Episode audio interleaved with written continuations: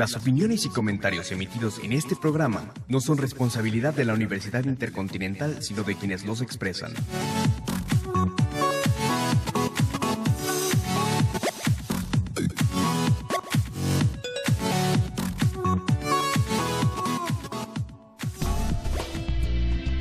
Bienvenidos a Educast, espacio radiofónico de reflexión de análisis sobre los diversos temas que tienen lugar en el ámbito de la educación y de la escuela en México. Este programa es producido por la licenciatura en Pedagogía.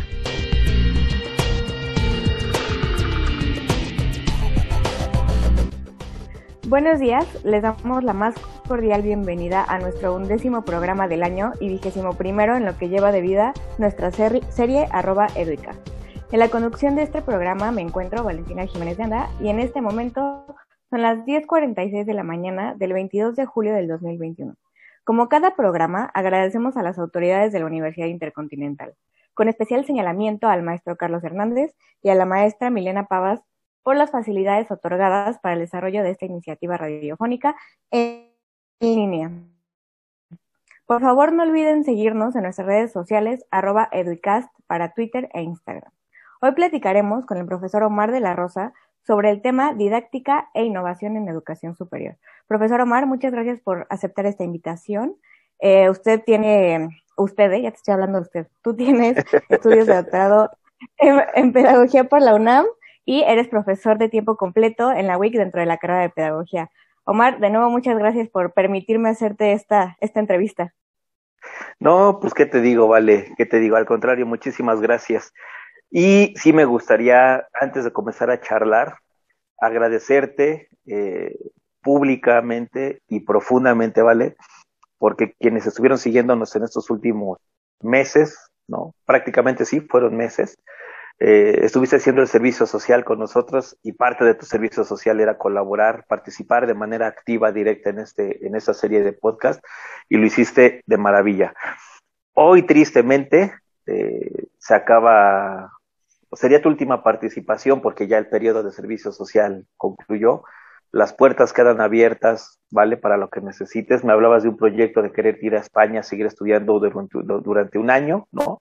Así que esperemos realmente que eso se logre todo el éxito del mundo, mi vale, y lamento mucho, mucho, mucho, mucho, en verdad, mucho, no poder estar física en presencia para regalarte un buen abrazo, un buen apretón de manos y, poderte decir así a los ojitos que muchísimas gracias y mucho éxito en todo lo que esté por, por venir, mi estimadísima Vale. Tu desempeño fue genial, ejemplar y quedo muy agradecido con todo el apoyo que, brindaste durante este tiempo que estuviste desempeñándote como prestadora de servicio social. Comencemos. Comencemos. Muchas gracias. Te voy a soltar la primera pregunta que dice así, ¿qué es la didáctica e innovación? Pues mira, son términos distintos que se relacionan y pueden tener una codependencia, digámoslo así. Didáctica en origen es teoría de la enseñanza. Eh, últimamente ha influido mucho las aportaciones de la psicología del aprendizaje y de otros ámbitos de las ciencias sociales y se ha enfocado más que en la enseñanza en el aprendizaje, ¿no? Así que podríamos entender que la didáctica, por un lado, se preocupa por la enseñanza, pero también por otro lado se preocupa por el aprendizaje. Entonces, la, la, didáctica se preocupa por el, por el aprender a enseñar. Podríamos ponerlo así, ¿no? Aprender a enseñar. Y cuando yo aprendo a enseñar, pues hay un objetivo. ¿Cuál? El que el otro aprenda ¿no? Voy a utilizar esta palabrita que es, que, eh, es, común, aunque no estoy tan de acuerdo, pero es, común utilizarla para que el otro aprenda eficaz, eficientemente. Y ahora, pues bueno, está mucho de moda hablar del aprendizaje significativo. yo aprendo, a través de la didáctica, yo aprendo a enseñar. Y si yo aprendo a enseñar, significa que el otro, gracias a mi enseñanza, logrará el aprendizaje significativo. ¿no? Eh, en cuanto que la innovación también es un término que nos invita a muchas reflexiones, voy a ser muy breve. Eh, la, Real Academia de la Lengua, eh, define, o sea, palabras más, palabras menos, define la innovación como algo que altera, ¿no? Algo que ya existía, pero lo altera para una mejora, lo trastoca, lo transforma, lo cambia. La innovación significa, o al menos o, o, o plantearlo de otra manera, la innovación no es novedad, no es nuevo. Lo nuevo tiene que ver con algo que no existía. La innovación tiene que ver con cambiar, darle un vuelco, reestructurar algo que ya existía, ¿no? Innovación de in, desde dentro, ¿no? Entonces, se bueno, no es tanto, no es tampoco tanto renovar, porque la renovación puede ser que le des una manita de gato, pero para que no cambie de forma, para que no exista la transformación o no exista el cambio. No sé si me... Voy a ponerte un ejemplo. Cuando yo voy a decir, voy a renovar mi cuarto, es decir, que el mismo espacio va a seguir siendo un cuarto, pero a lo mejor con pintura, pero sigue siendo un cuarto, sigue siendo una recámara. O cuando yo digo, voy a renovar mi armario, ¿no? La función de armario seguirá siendo el armario y seguirá guardando ropa. Lo único que haces es darle una vista, pero su función en esencia sigue siendo la misma. La innovación no precisamente es lo mismo, es como si yo dijera, voy a innovar mi armario y entonces ya no va a ser, ya no va a ser un armario, sino ahora ya va a ser un refrigerador. Claro. No sé si me explique, ¿no? Sí, sí. Por ahí va este asunto de la, de, la, de la innovación. Algo que ya contiene eso, ese algo, pues el objeto, la idea, ¿no? Y entonces se reestructura para que sea algo diferente y que tenga impacto, por supuesto, porque aquí también nos metemos en otro asunto, ¿no? La, la, la evaluación de la innovación, cómo es que se evalúa la innovación, pero bueno, eso ya, eso ya es otro tema. Ahora, entonces, si hablamos de una relación entre didáctica e innovación, es aprender a enseñar de manera innovadora. ¿Y qué significa aprender a enseñar de manera innovadora? Que las formas, las metodologías de enseñanza, ¿no? Produzcan un aprendizaje significativo, pero para que produzcan el aprendizaje significativo, tengo que recurrir a enseñanzas innovadoras y recurrir a enseñanzas innovadoras, pues es a enseñanzas que ya no están en el canon, que no son las enseñanzas trilladas. ¿Voy claro? Que ya no, que ya no forman parte de los manuales tradicionales de enseñanza, sino que son formas revolucionarias. Sí, sí, claro. Justo te iba preguntar, ¿no? ¿Cuál era la relación entre estos dos términos? ¿Dónde estaba el punto donde se conectaban? Sí, y, es este, ¿no? Y es este. Es decir, eh, ah, y mira, no, no, no, sé si, si, pues voy a ponerte un ejemplo, voy a ponerte un ejemplo. eh, puede ser, en, en, ahora que estuvo esto del Aprende en Casa, un, un profesor chileno publicó una, un, vamos a llamarle así, una manera lúdica de que los niños preescolares aprendieran tablas de multiplicar. ¿No? Dices, un preescolar, preescolar, ¿eh? Preescolar. Y ahí pone un niño de 5 o 6 años de aproximadamente, le calculo 5 años. Pone números, ¿no? En el piso, dos hileras, del 1 al 5 en la hilera de arriba, bueno, en la fila de arriba, y del 6 al, no, espérame, es del 0 al 5 y del 6 al 9, si no me equivoco, algo así, ahorita no tengo, pero son dos, dos filas, pues, ¿no? Una de arriba con, con, del 0 al, al 5 y la otra del 6 al 9. Y entonces él le dice al niño, no sé, uno por uno, y él brinca al resultado. El que está, o sea, los números están en el piso y él brinca al, al número que está pintado en el piso y que es el resultado de la multiplicación. ¿Me explico? Entonces, uno por uno, uno, y da un brinquito al uno. Sí. Uno por cuatro, ah, pues cuatro. Bueno, entonces da al brinquito al cuatro. Pero luego viene con eh, diez por una, diez. Y entonces, para que él dé el resultado correcto a través de brincos, pues tiene que brincar primero al uno y después al cero. Espero estar siendo claro con esta explicación a reserva de que no estamos viendo el video. Bueno, eso para algunos contextos podría ser una enseñanza innovadora. ¿Y a qué me refiero con una enseñanza innovadora? Pues que es muy común que en las escuelas aprendan la enseñanza de multiplicar o con canciones o con letanías, recitándola uno por uno, los números pintados en el pizarrón, ¿no? Y repitiendo con ciertas melodías o con ciertas tonalidades, ¿no? A mí me la enseñaron así y yo me he percatado que todavía en varias escuelas, no importa si es público o privada, la siguen enseñando de la misma forma. Sí, sí, siguen. Entonces, eso es cuando entramos en, en, Ahora, esto es la educación básica, pues. En la educación superior, pues bueno, pues tenemos mil y formas, mil, mil, mil y formas, porque ya en la educación superior nuestra capacidad de, de abstracción ¿no? ya es otra, nuestra capacidad de análisis, de reflexión, de construir inferencias, de llegar a conclusiones por nuestros propios razonamientos, pues es otra. Ya está, digamos que más, más, más sólida. Y si hablamos de más sólida, pues entonces tenemos más, una, gama mucho más amplia. Claro. Para intentar eh, innovar nuestras enseñanzas. Sí, fíjate que ahorita que, que dices esto de las tablas de multiplicar, me hace recordar que mis sobrinas, tengo un par de sobrinas que están en el kinder, acaban de entrar hace poco, ¿no? Tienen que te gusta unos cuatro años. Y pues a la mitad del kinder, pues ellas en pandemia, ¿no? Porque pues ya llevamos todo este tiempo y, y una de ellas justamente aprendió a leer y a escribir en pandemia.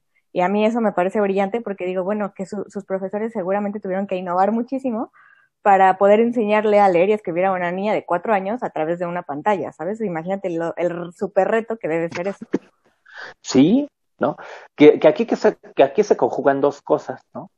Eh, sí, por sí, o sea, estoy, mira, el niño en algún momento aprende a leer, tarde que temprano aprende a leer.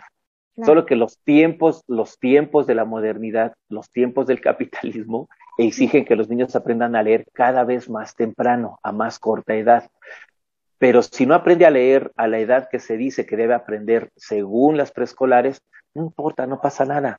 ¿no? Porque va a aprender el niño, porque va a aprender a leer. Es, está en su inmanencia lingüística, pues, el, el, aprender a la, sí, pues sí, a leer, pues.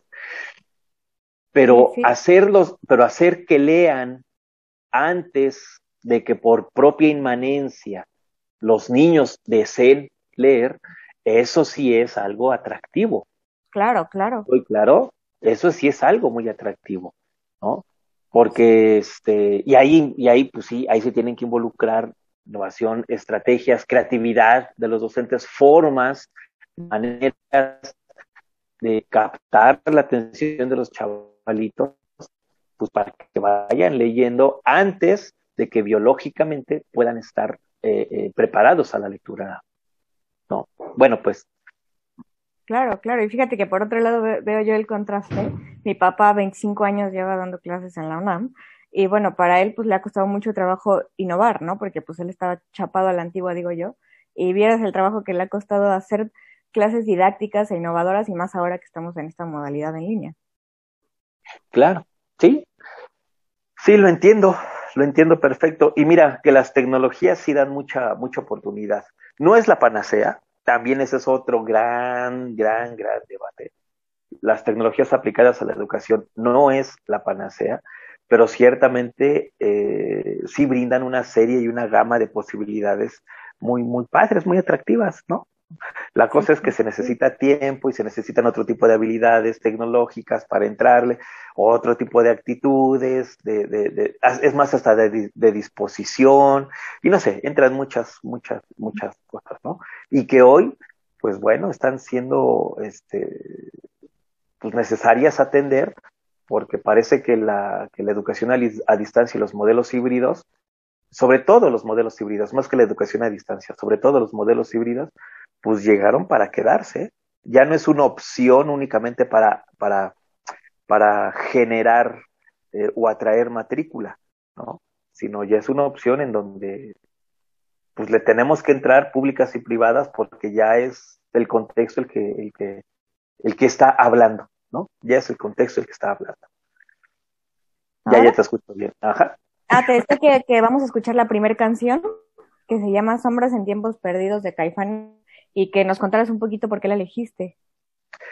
Pues es algo sencillo. Fíjate que yo en algún momento en la, en la FES Aragón, cuando estaba trabajando allá en, en, el departamento de, del programa institucional de tutorías, pues parte de mi chamba era crear este, cursos para profesores en, en el periodo intersemestral y pensé ¿no? en uno sobre didáctica y estaba leyendo a una autora que a la fecha me sigue pareciendo una autora importantísima y que me ayudó a comprender muchas otras cosas. De, más que comprender, me abrió el panorama acerca de la didáctica, ¿no? Y que la didáctica es algo mucho más complejo que el simple aprender a enseñar, y que es mucho más trascendental la didáctica que únicamente lograr el aprendizaje significativo. Yo te lo explicaba hace ratito en ese sentido y la manera en que yo te lo explicaba, pues bueno, sigue siendo alí corto, es mucho más complejo y más trascendental que esto que yo explicaba en un principio, pero en esencia lo podemos entender así, pues. La cosa es de que esta autora cuando estaba leyendo los enfoques de la didáctica y habla sobre el enfoque teórico, psicológico, pero después se va a un enfoque filosófico y se avienta unas reflexiones bien interesantes. A mí me gustan mucho los caifanes, ¿no? Me gustan mucho, mucho los caifanes, ¿no? El grupo, pues. Y cuando iba leyendo en el metro ese texto, resulta que en un momento muy importante de la lectura que yo considero coincidió en que yo estaba escuchando la canción de Sombras en Tiempos Perdidos, y curiosamente, Sombras en Tiempos Perdidos forma parte del top 10 de mis canciones de Caifanes. Entonces fue, una coincidencia, fue, una, coincidencia muy curiosa. Y dije, ah, qué cosa, ¿no? O sea, el texto me está atrapando y auditivamente está una canción que es de mis favoritas del grupo. Y cuando hicimos este programa dije, pues tengo que abrir con esa rola porque ahí fue una, o fue, fue una coincidencia bien, bien chistosa, bien amena, ¿no? Muy, muy, muy a todo dar pues bueno, esa es, esa es la historia de esta canción, ¿vale?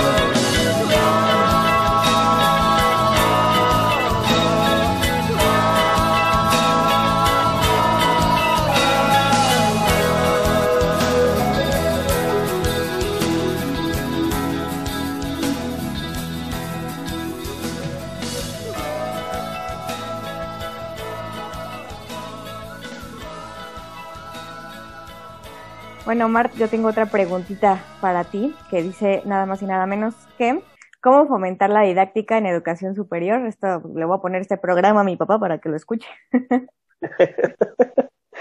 ¿Cómo Mira, esa es una pregunta tototota, ¿eh? ¿vale? Sí. Mira, regularmente cuando nosotros preguntamos sobre el cómo, sobre el cómo, parecen preguntas que, que por respuesta esperan indicaciones de manual. Porque son preguntas, porque son preguntas que invitan a respuestas muy técnicas. Te voy a poner ejemplos. Antes de empezar a responder, ejemplos a lo que me refiero. Es como si yo te digo, oye, ¿cómo cocino un pastel de melón? El cómo implica metodologías. El cómo, el preguntar por el cómo, ¿no? Implica que se responda con procesos, con momentos, con etapas, con técnicas, con haceres muy particulares. Si regresamos al ejemplo del cómo cocino o cómo preparo un pastel de melón, me vas a empezar a hablar de, de etapas. Tal vez me digas, ah, pues primero compro un melón, pues, después lo pelas, lo metes a la licuadora, pero ¿cuánto? Ah, pues mira, no sé, la mitad o dependiendo lo que pese. O, no, no sé si me explique, Sí, sí.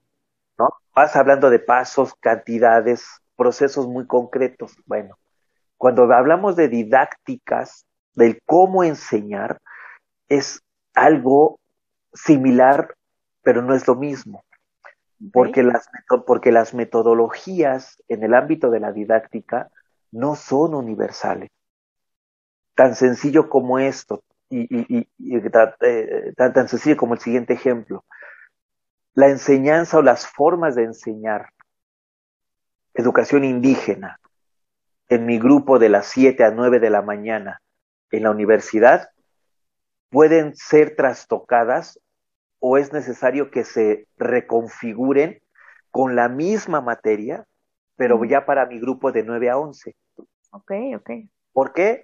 Pues porque los contextos áulicos son tan diferentes como las diferencias que existen entre tú y yo en este momento. Y no me refiero a diferencias físicas, no, no, no, no, no.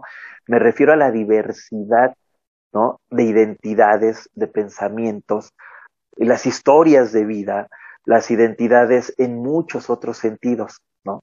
Entonces, cada contexto áulico tiene sus propias identidades, tiene sus, tiene sus propias historias como grupo, tiene, no, no sé si me voy dando a entender, se van conformando como pequeñas comunidades de aprendizaje y el propio concepto de comunidad ya implica vinculaciones entre los integrantes de la vin- de- de, eh, vinculaciones entre los integrantes de esa comunidad, ¿no? Implica ideologías, no sé, muchas cosas.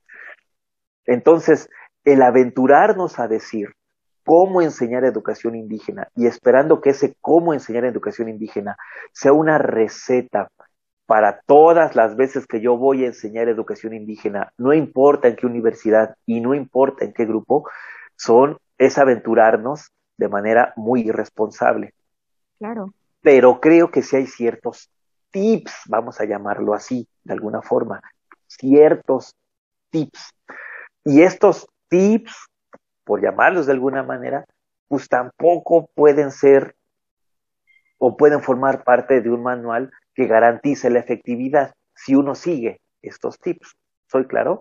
Ahora, yo empezaría con lo siguiente, estar atento a lo que los estudiantes traen consigo mismos. ¿No? Le llaman mucho estar receptivo. Pues no sé si sea receptivo, pero escuchar. Claro. Escuchar. Escuchar. Una relación pedagógica parte de la escucha. Es dialógica, pero si uno no está tampoco, y ya no digamos preparado, sino dispuesto a escuchar, en automático tampoco existe el diálogo. Y el diálogo tiene como principal origen la escucha. Y la escucha es qué tiene que decir el otro, pero no acerca, bueno, sí, qué tiene que decir el otro, pero acerca de sí mismo. ¿Qué tiene que decir el otro estudiante acerca de sus propias expectativas como estudiante? ¿Qué tiene que decir el otro estudiante acerca de las expectativas que tiene en esta asignatura? Y muchas otras cosas que tenga que decir de sí mismo en su papel de estudiante. ¿Me Claro. explico? Sí. Entonces, estar abierto a la escucha, ¿no? En los contextos de hoy, en los contextos de hoy que están, que están, que están signados por, por el encierro, ¿no? Eh, ocasionada por la pandemia, por supuesto. Estudiantes, yo me he encontrado curiosamente estudiantes que aunque están muy familiarizados con las redes sociales, sumamente familiarizados con las redes cibersociales y con otras muchas aplicaciones, no, no, no sé si no les guste, pero les cuesta mucho trabajo, a pesar de esa familiarización con las tecnologías y con las aplicaciones, les cuesta mucho trabajo hacer uso de las tecnologías para su formación académica. Sí, ¿A qué se debe? Ahí tendríamos que rascarle, ¿no? Tendríamos que rascarle, tendríamos que rascarle. Pero entonces, ese cómo que tú me preguntas, ¿no? Yo te lo respondería, tener la disposición para indagar cómo hacerle en un contexto de educación en línea forzoso claro. para que, los, para que los estudiantes que están obligados a una educación también en línea tengan o tengamos todos una actitud de entrarle a la educación en línea, Claro, sí, de entrarle, bien dicho. de entrarle, ya no de saber manejar, primero es de actitud, de entrarle. Sí, exacto. Tú me preguntabas cómo fomentar la didáctica, al menos en este tiempo de pandemia. Frida Díaz Barriga en un texto bien bonito, bien, y mira que ella casi no le pega la educación en línea, ella no es su línea de Frida Díaz Barriga, pero por ahí tiene un escrito que me pareció muy interesante y ella en una investigación en la Facultad de Psicología sumamente reciente encontró que los actuales modelos de educación híbrido y en línea no están teniendo el efecto y duda mucho ella que tengan el efecto por una razón, la actitud de los profesores y de los estudiantes frente al modelo.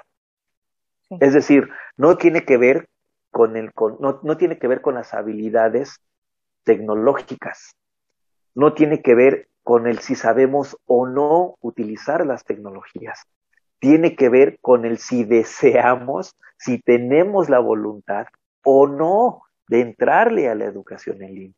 Claro. Y eso es más, o sea, y eso es más complejo. Y yo creo que ese es uno de los primeros y principales puntos, mi estimada Vale.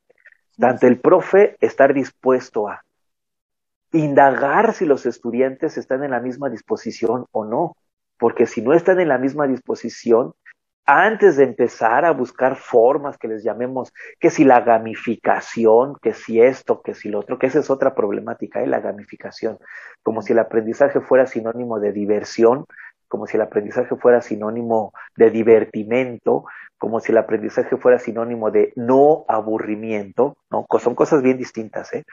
Y con estas tendencias de la gamificación, es, vulgarizan, me atrevo a decirlo de esta forma, este, llenan de contenido los procesos áulicos, eh, vacían, perdón, vacían de contenido los procesos áulicos, ¿no?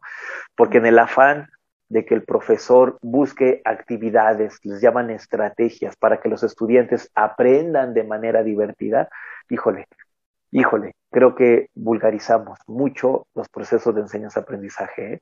porque el aprendizaje, el estudio de una disciplina requiere esfuerzo intelectual, Claro, claro. requiere esfuerzo intelectual.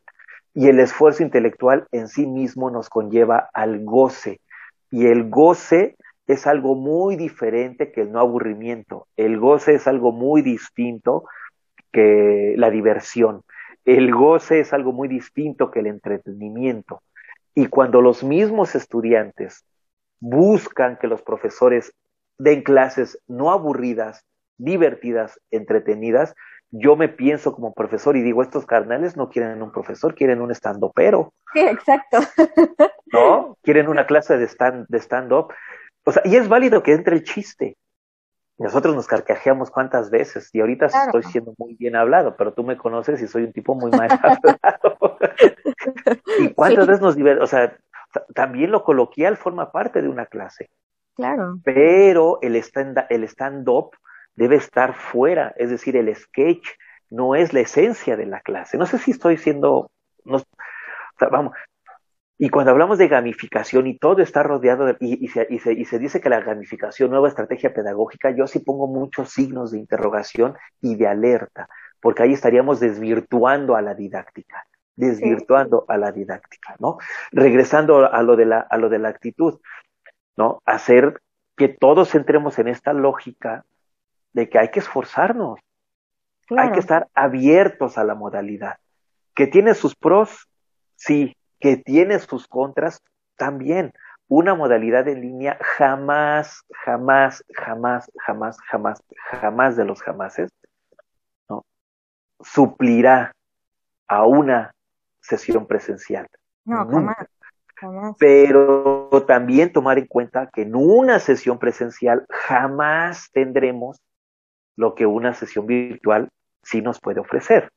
Claro. Pero para darnos cuenta de lo que sí nos ofrece una sesión virtual y que no nos ofrece una sesión presencial, hay que tener disposición, voluntad. Y un primer momento didáctico en este, en este contexto es estar dispuesto. ¿A qué? Pues a seguir aprendiendo, estar dispuesto, ¿no? Este, y antes de pasar a la segunda rolita, yo diría, y recuperaría algo que dice mucho Jeremy Brunner en un texto que se llama Notas, eh, se llama Notas sobre una teoría de la instrucción. Él pone como primer condición, como primer condición, y creo que es la más importante, ¿no? Para comenzar todo un proceso de instrucción, él va a definir, la, eh, Jeremy Brunner va, de- va- va a definir la instrucción, te la voy a poner muy, muy, muy rápida. Para Jeremy Brunner la instrucción es, yo enseño algo a alguien que no lo sabe. Entonces, ese alguien que aprendió algo de lo que yo lo enseñé, ya se lo apropia, lo asume como un aprendizaje. Pero no nos, vamos, va- no nos vamos a dar cuenta de qué tanto lo aprendió hasta que él lo enseñe a otra persona. Claro. Pero lo interesante Claro, será ajá. que eso, él primero es alguien que no sabe, adquiere, procesa, construye sus propios saberes a través de la enseñanza del otro y entonces él ya es también un enseñante. Y cuando lo enseña al otro es cuando se cierra el círculo de la instrucción. Porque además, cuando el que en un principio era aprendiz y ahora ya es enseñante, va a enseñar apelando a sus propias experiencias, apelando a sus propias comprensiones y apelando a su propio lenguaje. Es decir, no voy a enseñar yo lo que aprendí en la universidad de la misma forma que me lo enseñaron. No sé si me explique, lo estoy enseñando ya como Omar de la Rosa dice que se debe enseñar. No estoy replicando de manera autónoma, no estoy replicando de manera autónoma, autómata e irreflexiva lo que los profesores me enseñaron cuando yo estudié la carrera. Voy claro, ¿vale? Entonces, así es lo que él entiende como instrucción. Y el primer, y el primer punto, el primer punto que dice Jeremy Brunner de esta instrucción, el primer elemento es imbuir, dice él, imbuir experiencias que predispongan al aprendizaje. Es decir, que los estudiantes ya lleguen a la escuela con la actitud, con la disposición, con la voluntad de aprender. ¿Y qué significa que lleguen a la universidad con la voluntad de aprender? Que también lleguen con la voluntad de pensar, como diría Heidegger. Omar, vamos a escuchar la segunda canción que se llama Jeremy de Pearl, Pearl Jam y cuéntanos por qué elegiste esta canción o cuál es la relación de, de esta rolita con el tema. Sí, es, un, es, una, es una rolita que a mí me pegó mucho cuando yo estaba en el CCH, es de los 90. No sé si es. Digo, es posible que escuche, bueno, que conozcas al grupo, pero pues al no ser de tu generación, por eso te pregunto, no sé si hayas escuchado al grupo, la canción o hasta el video lo hayas visto.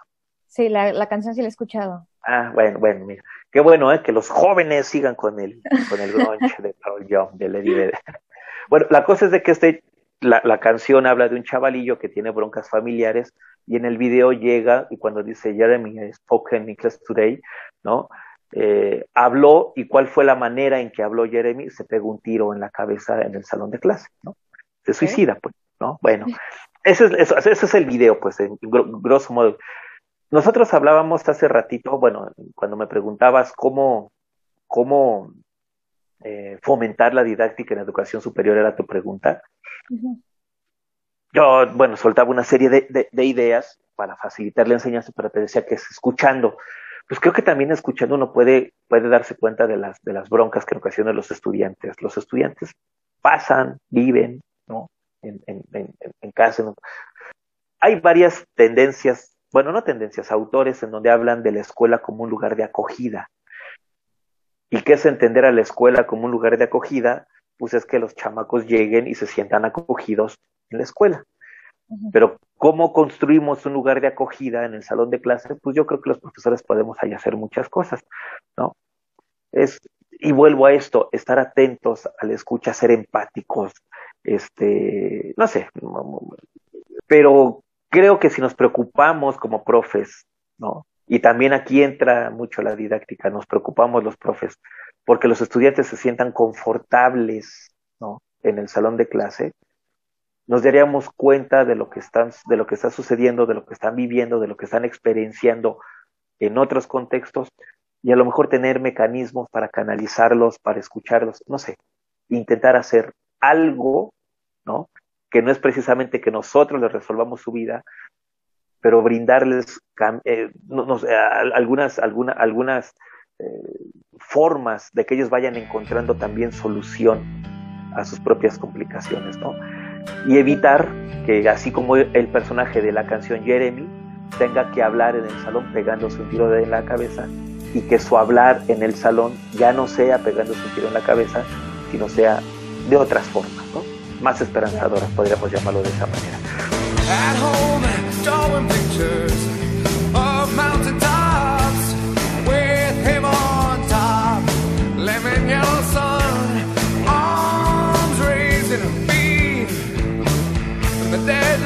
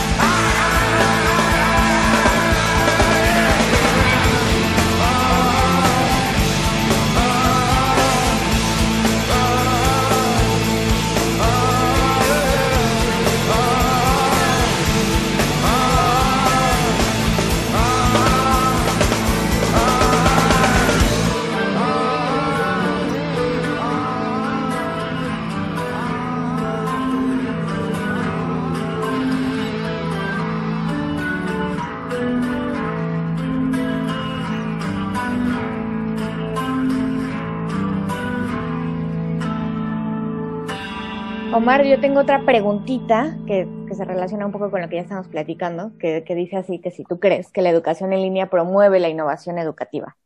Sí, sí la promueve. Sí, yo estoy seguro que sí. De hecho, la educación en línea en sí misma, pues ya es innovación. Exacto. O sea, o sea, la educación en, línea ya es innovación en sí misma, es innovación. Y digo, no estoy hablando de la educación en línea del siglo XX, del siglo XX, del siglo XXI. La, la educación, bueno, educación en línea sí de los últimos siglos, del siglo XX, ¿no? Y siglo, siglo XXI. Pero antes de la educación en línea, recuerda que empezó la educación a distancia, antes de que tuviera las tecnologías.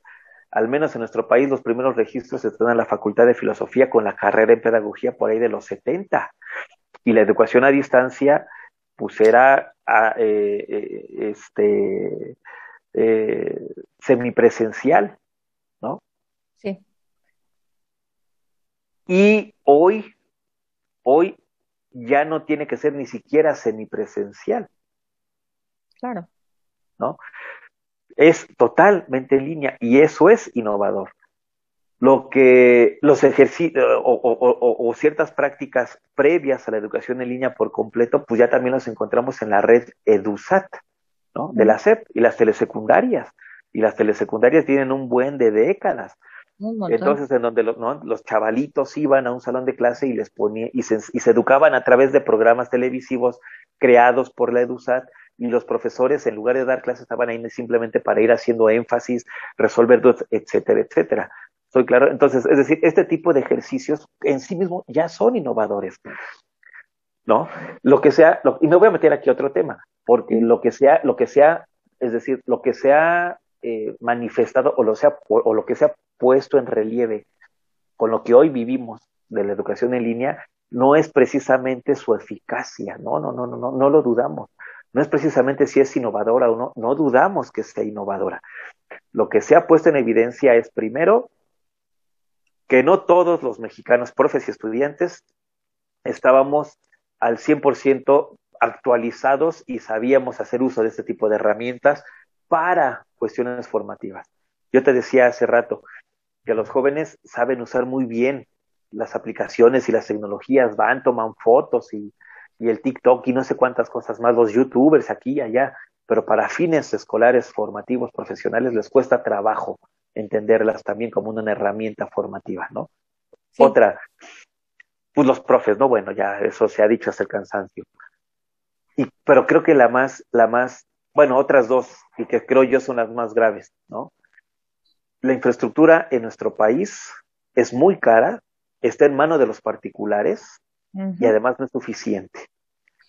Y al que sea cara y que esté en manos de los particulares hace que gran parte de nuestra población no tenga el acceso a las tecnologías como debiese tenerlo en un contexto como en el que vivimos hoy. Tristemente. Tristemente. Exacto, tristemente. Entonces son, entonces son temas de debate de, de, otros ámbitos, de cobertura, pero de que las tecnologías son innovadoras, claro que son innovadoras, ¿no? Sí, sí. Yo empecé a utilizar, yo empecé a y estoy hablando de hace un año, ¿eh? estoy hablando de hace un año. Cuando empezaron esto, la UNAM fomentaba mucho el Classroom y el Teams. Pero yo me acuerdo que de, yo me acuerdo que de Classroom no salían. Y me metí y dije, ah, qué buena onda, claro. No, ahora yo te puedo mencionar al menos 10 sitios y aplicaciones con fines de, de aprendizaje eh, eh, o, o, o, pues sí, o, con fines académicos, pues, de formación académica y profesional, y me quedo corto. Sí. Me quedo corto. ¿Me explico? Porque van y van y van. Y cada una de esas aplicaciones y de esos espacios, de esas plataformas, ofrecen algo que es valioso a nuestra formación. Sí. Que es valioso para enriquecer nuestras didácticas, que es valioso para fomentar en los estudiantes un aprendizaje más dinámico. Y utilizo la palabra dinámico y vuelvo, no entretenido ni divertido, dinámico dinámico. ¿Voy bien? Claro, Que las, claro que las tecnologías lo fomentan. Yo regresaría a lo que te decía al principio, ¿no? La cosa es cuál es nuestra actitud frente a las tecnologías. Edith Ledwin ya tiene un ratito por ahí del 2005, estoy hablando ya de hace casi 20 años. 2005 decía una pedagoga argentina, que hay dos tendencias de los profesores. Eso lo decía en el 2005 y creo que no está tan alejado hoy. Decía, hay dos tendencias de los profes, la tecnofilia y la tecnofobia, ¿no? la, ¿no? la tecnofilia, creer que las tecnologías resuelven todo. La tecnofobia, creer que las tecnologías son el gran demonio a vencer en la escuela. No. La mediación pedagógica implica precisamente tener un panorama crítico, amplio, ¿no? acerca de las tecnologías, tener una actitud abierta hacia las tecnologías y fomentar aquello que pedagógicamente es valioso y cuestionar y tal vez hasta desvirtuar como aquello que intenta banalizar a la pedagogía y a la didáctica, como por ejemplo, insisto, la gamificación.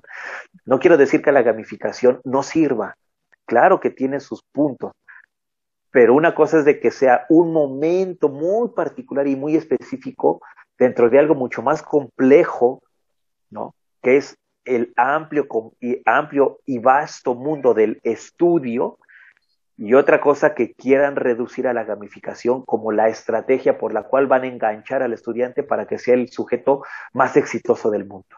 ¿Me explico? ¿Vale? O sea, o sea, no, con sus respectivas dimensiones. Sí. ¿Y me sigues escuchando? ¿Te me trabaste un poco? Sí, no, no, no. ¿Eh? no yo aquí estoy. Ay, no, Omar, la verdad, o sea, era algo que yo platicaba con, con mi generación. Eh, cuando tuvimos clase contigo en línea, la verdad es que fuiste de los pocos profesores que se rifaron bien padre para hacer una clase que, que aprendiéramos y que además fuera, este, pues, dinámica. O sea, la verdad es que ah, yo me acuerdo de tus clases y estaban, o sea, nos gustaba mucho porque además la, la, dinámica contigo, pues la verdad siempre fue, pues bastante, no sé, creamos una relación muy, muy divertida contigo, la verdad. O sea, yo sé que no tiene que ser divertido, pero la verdad es que tus clases le, le, le echabas muchas ganas. O sea, la verdad es que se, se, se podía notar que, que, le, que te rifaste para, para hacer buenos contenidos y que además fuera dinámico. Y con eso te voy a aventar mi siguiente pregunta, que la verdad es mi favorita de este programa porque estoy ansiosa por escuchar tu respuesta, que dice así, ¿cómo explicarle a un docente de cualquier otra rama qué son las didácticas y cómo puede emplearlas en su clase? ¿Qué son las didácticas y cómo puede emplearlas en su clase? Muy buena, muy buena pregunta. Y quienes nos estén escuchando, esto es simplemente la reflexión de aquí, de, de, de un servidor, no es panacea. Las didácticas, tendríamos que empezar a definir, y tú hablas en plural, y eso me parece genial. Las didácticas, no hay didácticas sino didácticas. Cuando hablamos de didáctica, estamos en el ámbito de la didáctica general, que son como que esos grandes tips, como que esos grandes sugerencias que faciliten, que promuevan, que permitan que uno enseñe de la mejor forma para que al otro alcance eso, ¿no? Que se le llama significativo o como se le quiera llamar. ¿Voy bien? Eso lo plantea la didáctica general. Y entonces cuando yo decía hace rato, escuchen, escuchen primero qué tienen que decir los estudiantes de sí mismos en su calidad de estudiantes, ¿no? Es una sugerencia desde la didáctica general. Pero cuando hablamos de las didácticas, entonces ya entramos a un ámbito que es el de las didácticas específicas. Y las didácticas específicas en el nombre ya llevan su característica. Ejemplo, no es lo mismo enseñar español a enseñar matemáticas. No es lo mismo enseñar matemáticas a enseñar cálculo diferencial, es más específico. O no es lo mismo enseñar biología a biología molecular o no es lo mismo enseñar química a enseñar químico farmacobiólogo, no sé si voy, o sea, cada disciplina y cada asignatura tiene sus particulares didácticas, ¿no? Cuando yo digo que escuchen, vuelvo a sus estudiantes, es una didáctica general que puede aplicarse al profesor que enseña matemáticas, que enseña civismo, que enseña música, que enseña biología, que enseña cualquier asignatura. La didáctica específica es, y aquí viene la sugerencia, no hay sugerencias. bueno, si hay sugerencias, o sea, si hay sugerencias, si hay sugerencias, y si acaso la única sugerencia es, sean atentos, sean atentos a lo que ustedes hacen, pero sobre todo atentos a eso que hicieron y que obtuvo resultados. Porque eso que ustedes hicieron y que obtuvo resultados, a su vez puede alimentar los principios de la didáctica general y seguir contribuyendo a robustecer las estrategias que existen en el campo específico de la materia que enseñan. ¿Voy claro? Sean atentos, estén atentos. Y el estar atentos a eso que hacen significa otra que van a estar constantemente reflexionando sobre sus prácticas académicas. Y el estar atentos ya es mucho, ¿eh? ¿Y por qué les digo esto? Porque en ocasiones nosotros actuamos de manera autómata, autómata. Puede ser que la experiencia, yo puedo ser un profesor de 25 años de carrera o 30 años de carrera, y la experiencia me ha dicho que enseñar ese contenido de la misma forma es eficaz. ¿Será eficaz? ¿Realmente será eficaz? ¿Realmente se estará logrando esa palabrita aprendizaje significativo? ¿Realmente se está logrando trastocar la dinámica de vida, de pensamiento de los estudiantes, con eso que llevo haciendo durante 25 años de la misma forma. Y es que reflexionar nuestra práctica docente también implica, vale, reflexionar sobre cómo pensamos la educación, claro, sí. cómo pensamos a la escuela, cómo pensamos al docente.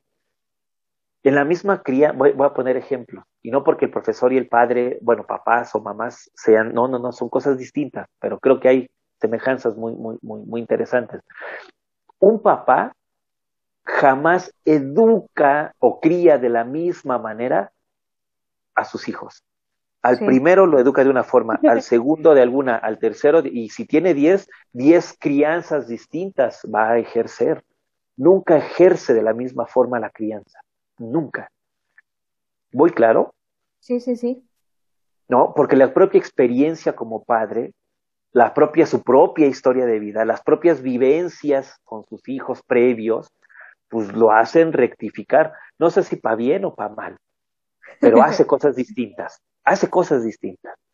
Es común que los hijos digan, ah, pues es que conmigo fuiste un hijo de la chinga, pero pues con mi hermano menor ve cómo eres todo un pan de Dios. No sé, Sí, pongo sí. ejemplos. ¿no? Un profesor, imagínate que da sus clases 25 años de la misma forma, es como si hubiera educado 25, bueno, no 25, pero es como si hubiera educado a todos sus hijos de la misma forma. Claro, ajá. No hay reflexión. Sí. Y un profesor que no reflexiona cae en los ejercicios y prácticas autómatas. Entonces, ¿cómo decirle a los profesores que vivan sus didácticas? Reflexionen en sus prácticas. Vean, Claro. ah, sí, mira, con este, con, con esto que hice, como que obtuve este resultado. Y reflexionar sobre sus prácticas rompe la dinámica de la, de- de- rompe la dinámica del ejercicio autómata de la docencia y nos lleva a otro campo, el de la propia evaluación de las prácticas. ¿no? Digo, ah, mira, con esto que hice, creo que funcionó más que con esto que, ah, mira qué cosa, ¿por qué habrá sido? Mira qué cosa tan maravillosa o tan curiosa, ¿no? Y empiezas tú solito. Y eso te lleva al menos a que cada semestre implementes cosas diferentes, Claro. ujú. implementes cosas diferentes. Y a lo mejor los estudiantes no se dan cuenta que estás implementando cosas que no implementaste el semestre anterior y a lo mejor para los estudiantes pasa inadvertido, ¿no? Pareciera ser, pero no va a pasar inadvertido, porque si tú también estás en la actual, digamos, renovación, innovación de tu propio hacer docente, pues tú te mantienes activo, te mantienes vivo y no caes tampoco en ahí en el, en el ensimismamiento de, ay, otra vez la misma materia, ay, otra vez metieron la misma materia. Bueno, como ya tengo mi speech y ya tengo todo, pues ahí se lo suelto. Sí. ¿Me explico? Tú mismo le vas quitando lo jugoso, el dinamismo, la, la vitalidad a los contenidos de tu asignatura.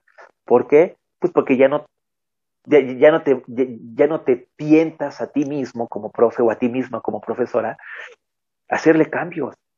A innovar. Exacto, a innovar. Voy, entonces, creo que esa sería la, la, la, la sugerencia. Repito, estén atentos, piensen y reflexionense. Sí, Indaguen, y, o sea, investiguen, prueba y error, ensayo todo el tiempo. Claro. Claro. Oye, y mira, que- di- dime. Ay, no, no, es que me, me hiciste recordar, justo eh, en la semana una de mis primas tuvo que presentar un examen, ella es, es docente de inglés y Ajá. me contaba que en uno de esos exámenes, que de hecho que hasta sintió que iba a reprobar por lo que te voy a decir, que le preguntaron, ¿qué tipo de didácticas utilizas en tus clases?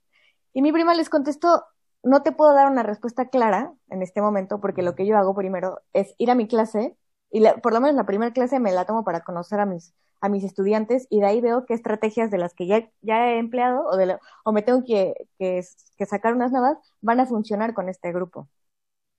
Y a mí me pareció una respuesta excelente porque dije, oye, qué padre que te tomes el tiempo de primero conocer a tus estudiantes y después ver qué didácticas o qué actividades o demás vas a emplear con ellos. Claro, vale, claro. Mira, y esto lo hemos hablado varias, y yo, y, y, y, y- de Ila Urimadel un, un, un, un gran reconocimiento por esa respuesta a tu prima. Claro, yo opino lo mismo, por supuesto. De repente también la institucionalidad de la escuela a nosotros los profesores nos pide que tengamos una planeación antes de conocer a nuestros estudiantes, las famosas planeaciones didácticas. Sí, sí. Y en esas planeaciones nos piden qué día, qué tema, qué estrategias, cómo aprender y cómo voy a, y qué, y qué, cuáles van a ser, no sé, tanta madre piden. Sí, Digo, caray, o sea, caray, entiendo que es una forma de organizarte, pero le ponen en ocasiones tanta, tanto énfasis a las planeaciones que parece que no nos hemos logrado desprender de, la, de toda la tecnocracia que arrastramos desde principios del finales, desde, desde, desde este, principios del siglo pasado, ¿no? Sí. Con todo este asunto de la escuela tecnocrática. Cuando le seguimos dando tanto peso al informe, a la reportitis, a no sé cuántas cosas, se, se escapa, se diluye el valor formativo de una clase. Sí, totalmente, totalmente. Así que sí, que- no, no hay, no hay, Ay, no, dime, dime, te interrumpí. Ah, ¿eh? no, no, no, ya con esto termino. Y sí, entonces regresamos. Si hay, pues no hay una, no hay, las, las didácticas son muy, muy particulares de los profes, ¿no? Dirá Alicia Camilioni que al menos hay cuatro tipos de, de didácticas. Una didáctica eh, de sentido común, que es la que todos los profesores en algún momento le entramos. ¿Y cuáles son las didácticas de sentido común? Pues las que nosotros nos vamos inventando Sí. las que nosotros nos vamos inventando y la didáctica de sentido común, pues es la que también cualquier fulano en su vida cotidiana va inventando. ¿Cómo le enseño, al, cómo le enseño a mi hijo carpintería cuando soy carpintero? Sí, ¿Cómo sí. le enseño a mi hijo los buenos modales o los principios o los valores que son valorados, valga la redundancia, en nuestra sociedad? ¿Cómo le enseño al chavo que entró a mi taller de mecánica, pues a que también aprenda? ¿Me, ¿me explico? Claro. Esa didáctica de sentido común es la que prevalece. En la docencia también. Los profesores nos vamos haciendo profesores en el, en, en el andar, ¿no? Viene otro tipo de didáctica que es la pseudocientífica. La didáctica pseudocientífica es cuando yo leo algunas cosas sobre didáctica y entonces las intento aplicar en mi salón de clase. Sí, sí. Es como si yo leo a, a Auswell y eso que dice sobre aprendizaje significativo. No soy psicólogo ni mucho menos psicólogo educativo, soy ingeniero, pero pues me interesa un poquito aprender a, a- a apre- me, me interesa aprender a enseñar ingeniería. Me dicen que por ahí hay un carnal que se dice Auswell, dice cosas interesantes, pues lo leo. Entonces, lo que comprendí bien o mal del texto de Auswell, intento aplicarlo en mi enseñanza de la ingeniería. Ya hay más acercamientos con intenciones, ¿me explico? Y un ingeniero que lea a Auswell es porque ya está interesado a reflexionarse, ya se está reflexionando como profe y tiene otro, otro tipo de vinculación hasta con la materia y con sus estudiantes. Las otras didácticas ya son las didácticas teóricas, ¿no? que son aquellos carnales que sí ya se forman en didáctica y que escriben sobre didáctica, pero viene otra que es la más importante, que es la didáctica científica. Y la didáctica científica es aquella que se construye de la investigación científica.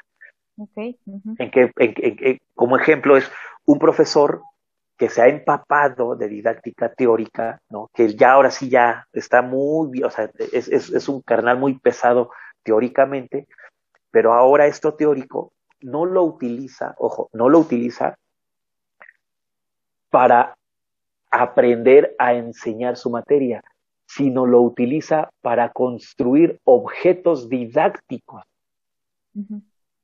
Y la construcción de objeto didáctico implica reflexión, teorización, indagación y cosas mucho más complejas y más locochonas que en otro momento pues también tendríamos que, que, que, echarle el guante, ¿no? Entonces, resumiendo, pues, no hay didácticas universalistas, ¿no?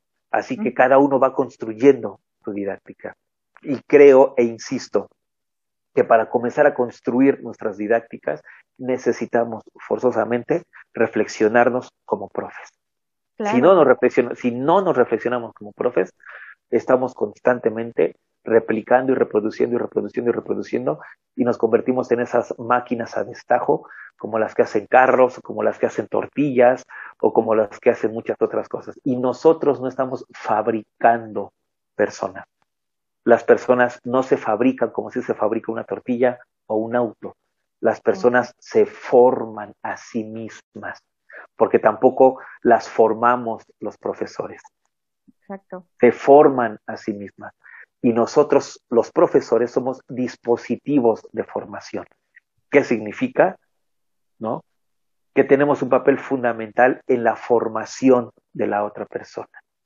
Si bien no los formamos porque ellos tienen, los estudiantes tienen sus propias voluntades, tienen sus propias formas de pensar, por esto son autónomos e independientes y libres, ¿no? Se forman ¿no? Pero nosotros tenemos un papel fundamental como dispositivos que somos de formación o de la formación de los estudiantes.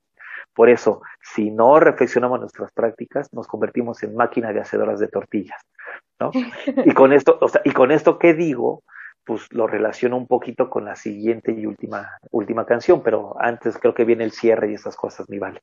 Sí, sí, justo, este, un profesor, pues bien, marca la vida, ¿no? O sea, tanto uno bueno como uno malo. Uno siempre se va a acordar, ¿no? Así en la primaria, yo tenía esta maestra que, que era bien mala, ¿no? O tenía este profesor que era excelente en la universidad.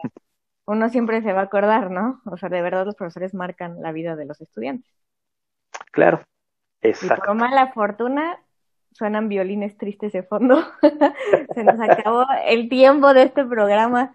Omar, y bueno, agradecer mucho la compañía de, de nuestros amables radioescuchados que, que nos escucharán por Spotify. Y también eh, recuerden escuchar, bueno, este podcast y muchos otros que tenemos en la plataforma de Spotify y nos pueden encontrar como arroba eduicast y también estén atentos a las siguientes emisiones. Una servidora está muy agradecida con, con este programa y bueno, agradece mucho su compañía en este último. muchas gracias a ti, chaval. Y vamos a escuchar la última canción que se llama Comfortably Numb de Pink Floyd. Cuéntanos por qué escuchaste, digo, por qué escuchaste, por qué elegiste esta canción. mira, Pink Floyd regularmente, cuando se habla de este tipo de temas, regularmente es, es sale, sale a tema, ¿no? Y más por una película, eh, no sé si ya la viste, si no, ojalá que tengas alguna chance de verla, se llama The War. Eh, por ahí de los 80, ay, no recuerdo el año de esta película. Bueno, es una crítica al sistema educativo, ¿no? Es una crítica, me parece, muy bien realizada. Y hay una canción, A Daughter Breaking the Wall, en donde el video es algo muy parecido a lo que yo te comentaba. La escuela como hacedora de tortillas, pero en lugar de hacer tortillas, pues hacen carne molida, ¿no? A todos los estudiantes en una gran maquinaria les ponen, bueno, simulan como si tuvieran caras de puerco y cuando van pasando por la maquinaria, pues lo único que sale ya es convertido en carne, en carne molida, todos juntos, un mismo producto, sin diferenciaciones, sin identidades, ¿no? Un mismo proceso mecánico autómata, ¿no? Hacen mucha crítica al fascismo que se vivió durante la Segunda Guerra Mundial. El personaje principal simulan que es el que se convertiría en el gran fascista.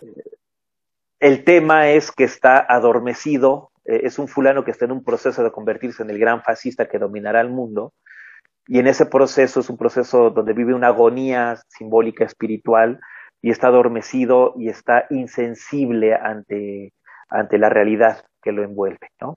Y quienes intentan eh, eh, reavivarlo, quienes intentan recomponerlo, pues no lo logran porque él se dice así, que está terriblemente adormecido, que está confortablemente adormecido.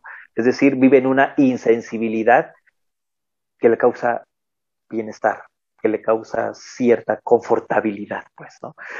Y la educación creo que también tiene que despertar conciencias. Claro. ¿no? Que no se queden ahí en esa insensibilidad, eh, ¿cómo llamarle yo? Pues sí, confortable. ¿no? Sí, sí, sí. Que despierte conciencias, ¿no? Que apele a que, los, a que las personas se piensen. Si un profesor constantemente está pensándose para innovar sus prácticas didácticas, a su vez fomenta la autorreflexión en los estudiantes para que se piensen a sí mismos como sujetos, como ciudadanos, como esposos, como hijos, como hermanos, como parejas, como, no sé, como hombres, como mujeres, como personas en este mundo. Entonces va por ahí la intención de esta cancioncita, mi vale. Excelente, pues vamos a escucharla. Pues adelante y pues hasta pronto. Muchas gracias. Hasta pronto. Hello, is there anybody in there? Just not if you can hear me. Is there anyone home? Come on, come on now.